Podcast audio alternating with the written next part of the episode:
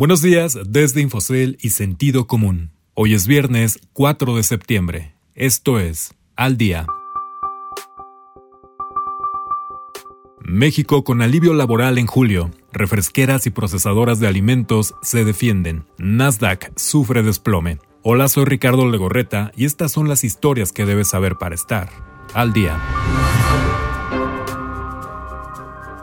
Empleo avanza. El mercado laboral de México registró la adición de 1.5 millones de personas a la llamada población económicamente activa en julio, de acuerdo con datos del Instituto Nacional de Estadística y Geografía. Con esto, ya son 7.2 millones de personas que se reincorporaron al mercado laboral de los 12 millones que dejaron de percibir ingresos por culpa de los efectos de la pandemia de COVID-19.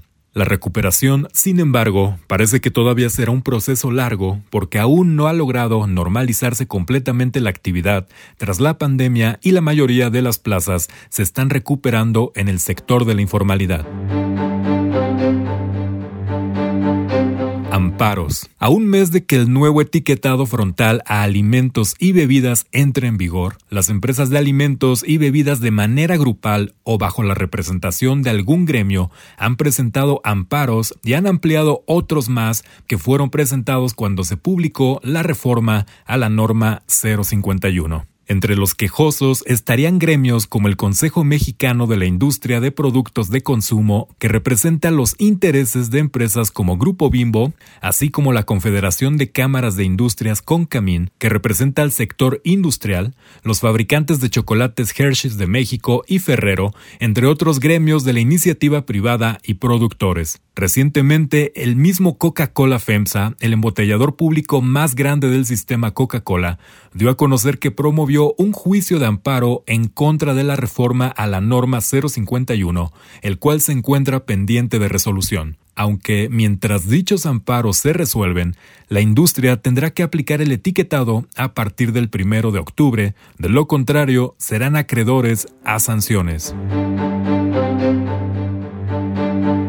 Big Tech Sell-Off. Sobre advertencia, no hay engaño. Los índices Standard Poor's 500 y Nasdaq han sufrido un retroceso no visto desde junio debido a la ola de ventas de las grandes tecnológicas, luego que éstas habían alcanzado niveles nunca vistos a principios de mes. Así, las pérdidas del día fueron lideradas por la caída de 7.9% de las acciones de Apple, que fue la mayor en seis meses. En tándem, las acciones del gigante del comercio electrónico Amazon perdieron 4.6% tras haber alcanzado el miércoles su mayor precio en la historia y de haber sumado cuatro jornadas en verde. Los analistas ya habían contemplado tal retroceso en el mercado y han considerado que era lo más natural y saludable tras un rally que parecía imparable.